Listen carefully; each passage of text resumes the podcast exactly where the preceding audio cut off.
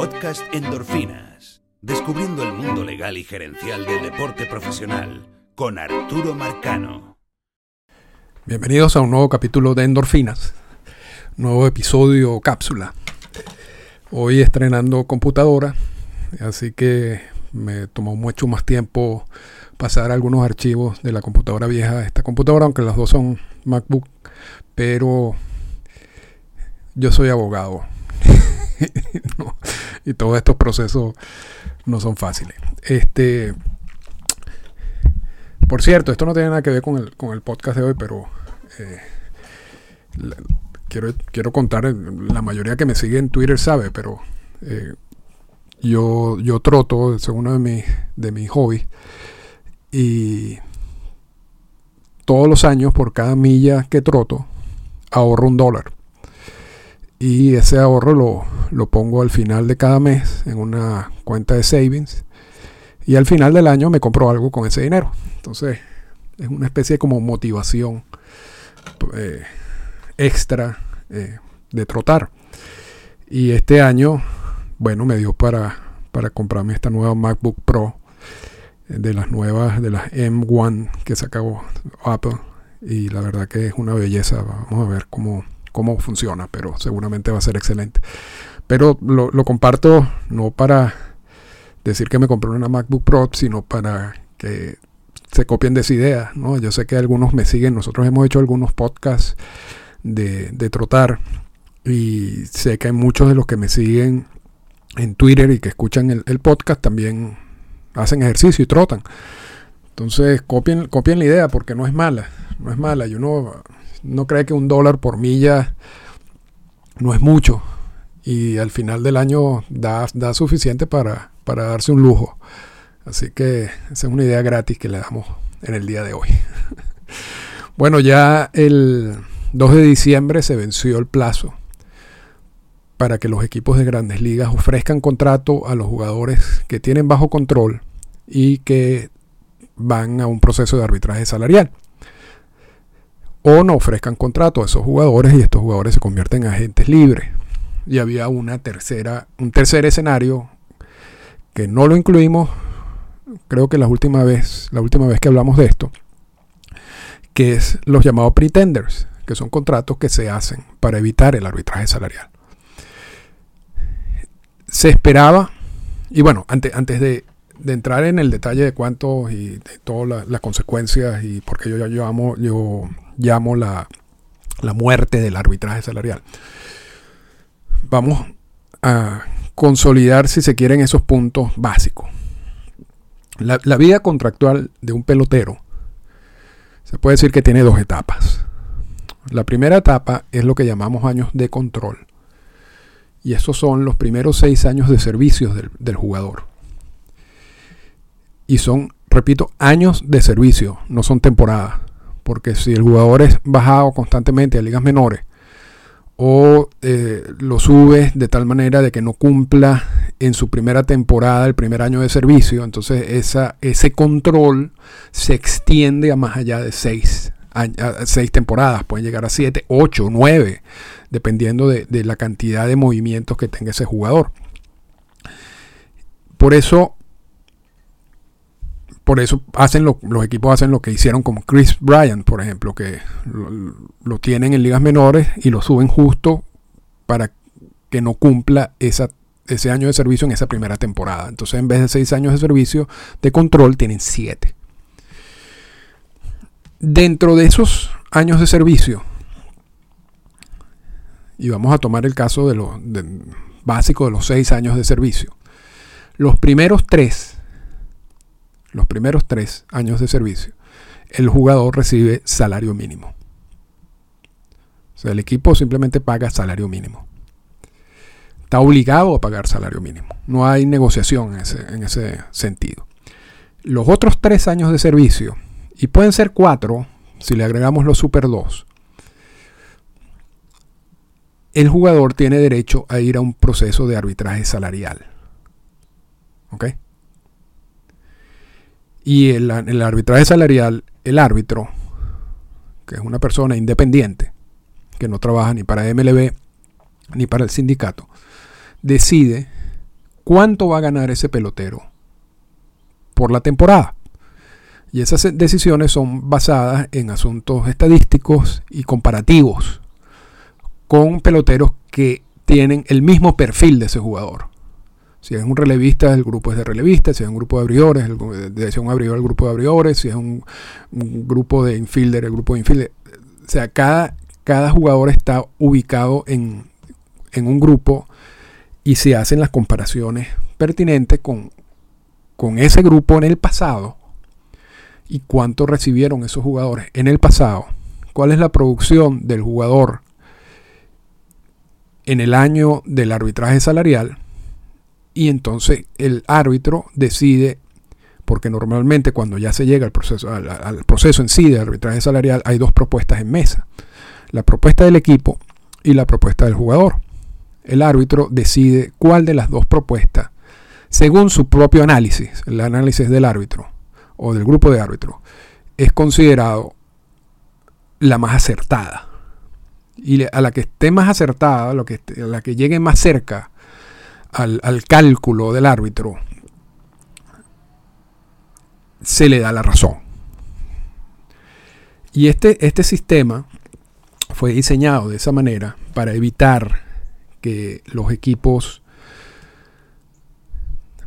Porque el, hay otro sistema que también se, consideró y es que cada, el equipo hace una propuesta, el jugador hace una propuesta y el árbitro podría encontrar un punto intermedio. Pero esa, esa propuesta se desechó porque en ese tipo de arbitraje muchas veces se invita a las partes a exagerar las propuestas. Si es el equipo hacer una, una, propuesta muy baja y si es el jugador hacer una propuesta muy alta, porque entonces el promedio de las dos te da más o menos la cifra que tú quieras. Y eso no es, no es conducente para este tipo de, casos. Por eso se, se, escogió este sistema donde el árbitro solo puede seleccionar o la propuesta del jugador o la propuesta del equipo. Y obliga tanto al jugador como al equipo a hacer un trabajo muy, muy preciso y, justo, si se quiere, en cuanto a qué puede ofrecer. Porque si, esa, eh, si ese número es seleccionado de mala manera, sin la investigación del caso, y es exagerado, tanto por encima como por debajo, el árbitro le va a hacer, le, le va a hacer el trabajo mucho más fácil al árbitro porque va a conseguir que la otra propuesta seguramente va a estar más cercana a lo que él va a realizar a su trabajo. Entonces, esto obliga a ambas partes a ser bien honestos, si se quiere, con esas propuestas salariales.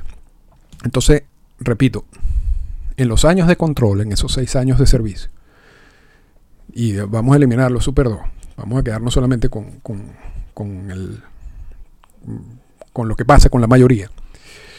Los jugadores tienen tres años en los cuales van a recibir salario mínimo y tres años en los que tienen derecho a ir a un proceso de arbitraje salarial donde el árbitro va a tomar la decisión de cuál es el salario de ese año. ¿Ok? El segundo grupo de la relación contractual son los jugadores que tienen más de seis años de servicio. Y esos son jugadores que una vez vencen sus contratos son agentes libres. Puro y simple. Eh, y firman contratos dependiendo de lo que el mercado diga. Pueden ser contratos de un año, pueden ser contratos de 10 años, etc. Eso, eso, están en un grupo que, no, que tiene otras características, que son las características de los agentes libres en general. A través de los años, de hecho, históricamente la figura de arbitraje salarial fue incorporada antes que la figura de, agentes libres en el convenio laboral. Y Marvin Miller, cuando incorporó esa figura en uno de los primeros convenios laborales, de hecho, lo que trataba era básicamente eh, ligar el valor del jugador o el contrato del jugador con su valor en el mercado. En caso de que el equipo y el jugador no se pusieran de acuerdo del contrato de un año determinado. Y tenía otras características esos procesos de arbitraje salariales, esos primeros procesos de arbitraje salariales. Ese, arbitraje salarial ah, se transformó en lo que estamos hablando hoy, en día, que son lo que los jugadores que están bajo control eh, la opción que tienen los jugadores bajo control en su, después de su tercer año de servicio hasta su sexto año de servicio o su último año de servicio antes de convertirse en agente libre. De hecho, hay jugadores ya agentes libres, muchos años, con muchos años de agencia libre, que han, que han incorporado la figura de arbitraje salarial en sus contratos para determinar de repente si tienen una opción de contrato, que la opción del contrato la determine un proceso de arbitraje salarial. Y recuerdo a Greg Maddox y recuerdo a Roger Clemens, que, usaron esa figura en sus contratos, pero eso mm, ya no se usa. Normalmente ya no, ya no se incorpora en esos contratos. Ahora, y, vamos con la parte de, de cómo se ha venido deteriorando el proceso de arbitraje salarial. Se supone si uno lee la historia y empieza a ver la evolución de la figura a través de todos los convenios laborales, que la idea de los años de control es que el jugador, el equipo se beneficia de los tres primeros años al pagar salario mínimo, independientemente de la producción del jugador y el jugador se beneficia de los últimos tres años en el sentido de que el salario viene, va a estar determinado por su producción y por lo que sería el valor comparativo de ese jugador en el mercado o históricamente dentro de su grupo. Funciona cuando todas las piezas se activan. Porque son tres años a beneficio de los, equipos y tres años a beneficio, si se quiere, de los jugadores. Simplemente es una, forma de, de, calcular el salario. Lo que ha pasado últimamente, porque es últimamente, es que los equipos, cuando ven que un determinado jugador tiene una proyección salarial de, un arbitraje muy por encima, y lo hablamos en el caso de Renato Núñez, pero, pero es bueno indicarlo aquí también, muy por encima de lo que ellos consideren es el valor del jugador, y volvemos a usar la palabra valor que no me gusta, lo que hacen los equipos es que no le ofrecen contrato, los convierten en non-tender. Este jugador se convierte en agente libre con unas características particulares porque no es un agente libre como los que ya han cumplido seis años de servicio, es un agente libre que al firmar con su nuevo equipo mantiene los años de control, es decir, que si el jugador es un non-tender en su primer año de arbitraje y firma un contrato, todavía el nuevo equipo tiene control sobre ese jugador por los siguientes dos años de servicio.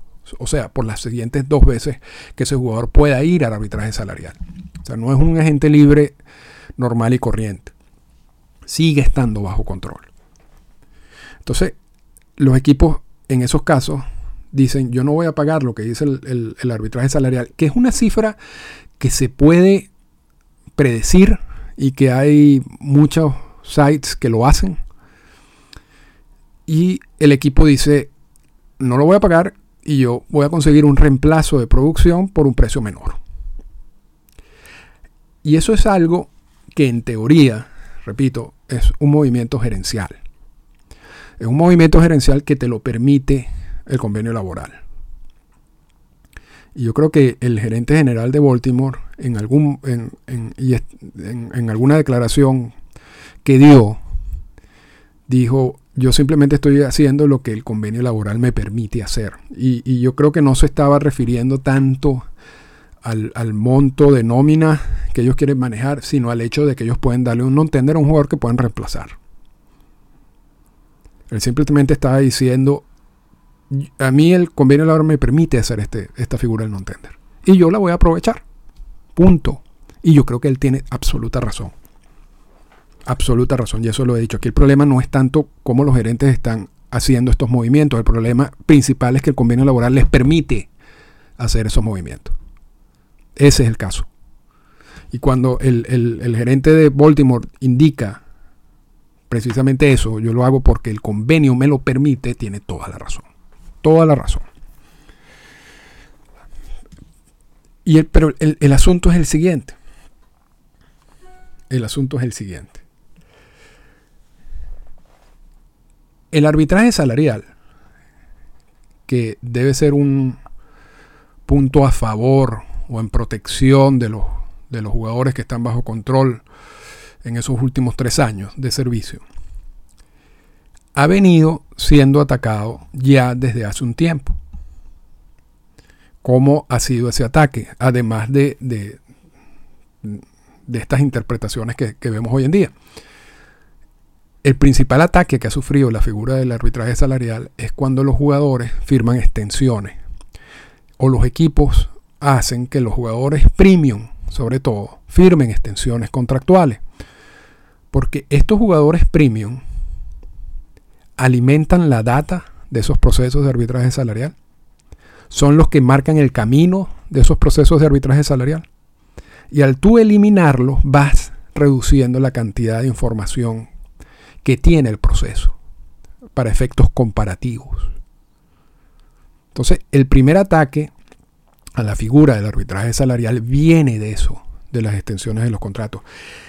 Y eso es una figura que también te lo permite el convenio laboral y es una figura que tiene mucho sentido para los jugadores. Porque en teoría, cuando tú estás bajo control, esos contratos no son garantizados. Es decir, se garantizan las relaciones año tras año una vez que comienza la temporada y tú estás en el roster activo. Pero es año tras año. Es decir, no hay una obligación contractual monetaria más allá de esa temporada.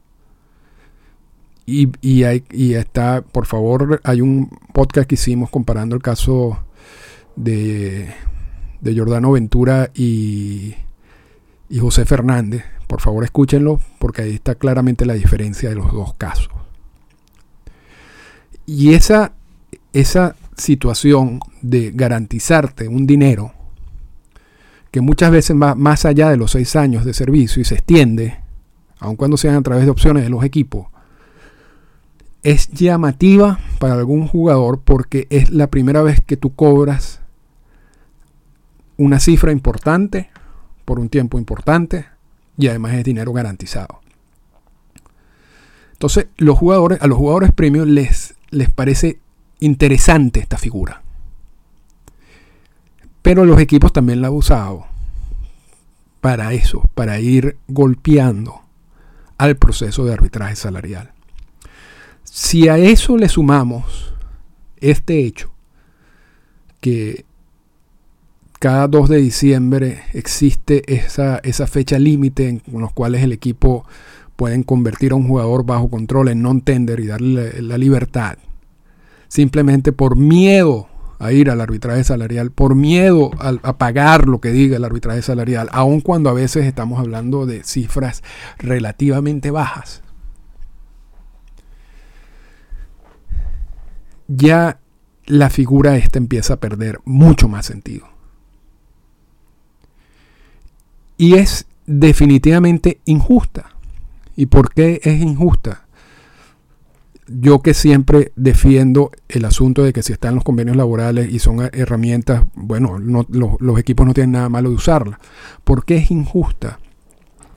Porque mientras tú estás bajo control, el jugador en esos tres primeros años de servicio, en los cuales está ganando salario mínimo, y que muchas veces su valor en el mercado en esos tres años de servicio es infinitamente superior al salario mínimo, y lo vimos por ejemplo con el caso de Aaron George, o Fernando Tatí, por, por dar dos ejemplos, el jugador no tiene ninguna opción. O sea, el jugador no puede hacer un non-tender al equipo. Decirle, mira, es mi segundo año, tuve una excelente temporada, mi valor en el mercado son 7 millones de dólares, tú me quieres pagar 500 mil dólares. Yo tengo un non-tender y me convierto en agente libre. Esa opción no la tiene el jugador. Pero la opción sí la tiene el equipo en los tres años en los cuales existe la posibilidad de un arbitraje salarial. Entonces, hay que reestructurar eso. La, figura ya, ya le dieron un golpe casi mortal con el asunto de las extensiones.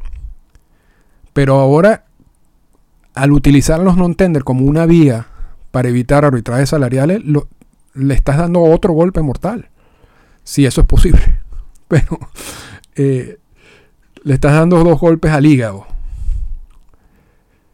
Sin recibir nada a cambio. Porque el jugador, repito, en los tres años en que recibe salario mínimo no tiene ninguna opción, ninguna alternativa, sino quedarse. Entonces, ¿cuál figura resaltó este año? Porque decían, el año pasado hubo 53 non-tenders. Este año decían, mira, probablemente van a haber 60, 70 y algunos hablan de 80. Esto va a ser una masacre. Eso fue de la manera como fue descrita este proceso el día previo. Y al final hubo 59 non-tenders. Un poquito más de los 53, que era la cifra récord. Y esos 59 non-tenders se van a sumar a los más de 200 o los 200 agentes libres y tenemos ahora una cantidad, aproximadamente 250 agentes libres en el mercado que eh, básicamente tenemos un mercado inundado de agentes libres. Y en, y en unos tweets recientes yo recuerdo la historia de Charlie Finley cuando se estaba hablando de la figura de agentes libres para incorporarlo en el, en el convenio laboral.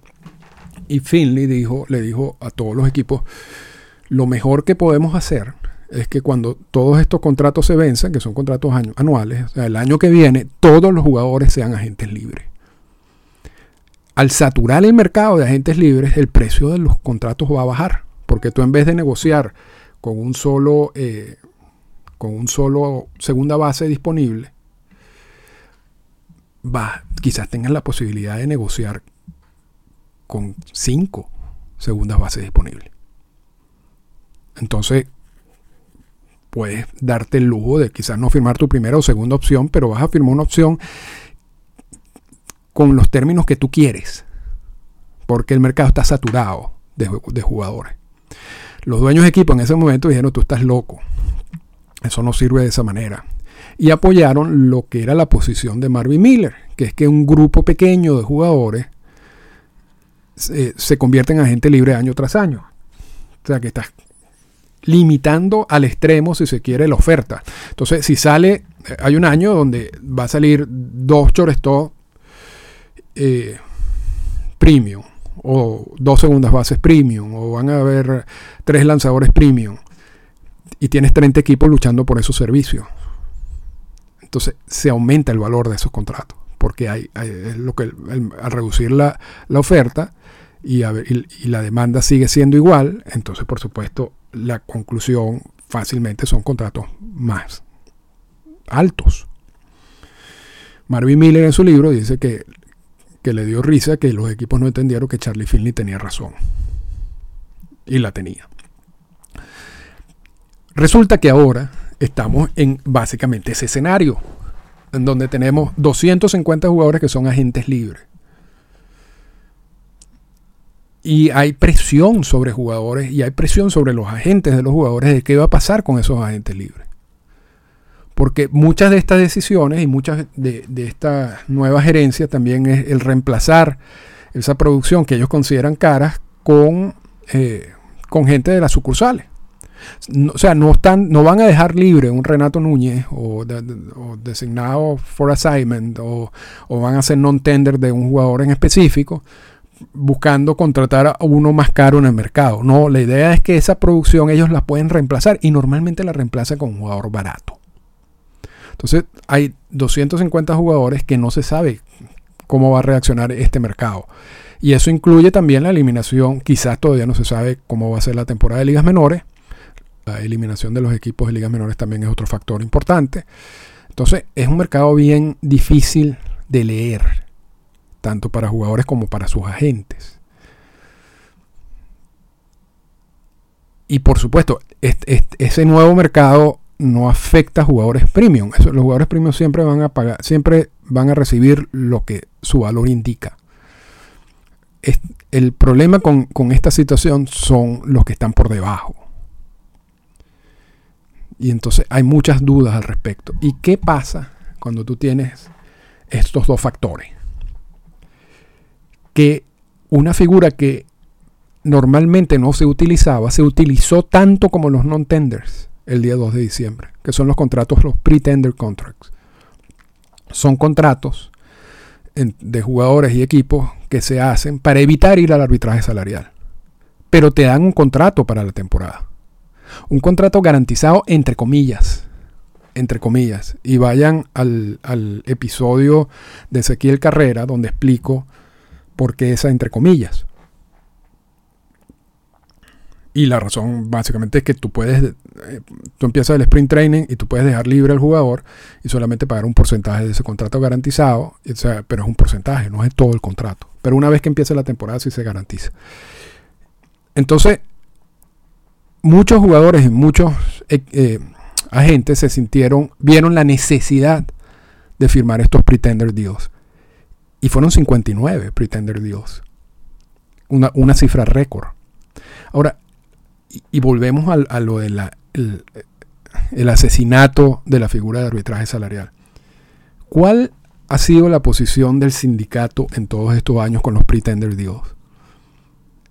La, la instrucción, porque si tú revisas todos esos pretenders, o son contratos iguales a los del año pasado, o hay una reducción de hasta un 20% del año pasado, que es lo que te permite el convenio laboral muy poco, y, realmente hay que, hay que ir al detalle de aquí en adelante para ver exactamente las cifras que se negociaron, pero debe haber muy pocos que hayan recibido un aumento en comparación con el año pasado. Hay, que revisarlo, repito. Pero normalmente el sindicato, la recomendación del sindicato a los agentes es no firmen los pretender deals. O sea, si ustedes tienen un caso vayan al arbitraje salarial. Y el arbitraje salarial, lo máximo, lo peor que te puede pasar es que vas a recibir la misma cifra que te van a dar en el pretender deal. Ya sea la reducción del 20%, ya sea el mismo salario. Pero, pero ve al arbitraje salarial y prepara el caso. Entonces, una figura que no, es, no ha sido promovida por el sindicato históricamente. Y de hecho el sindicato prepara y es, muy detallista en cuanto a, y, protege, si se quiere, al, a los que van al arbitraje salarial y hay seminarios, etcétera, y están encima de, cada uno de estos casos. Y resulta que este año vemos 59 pretender deals.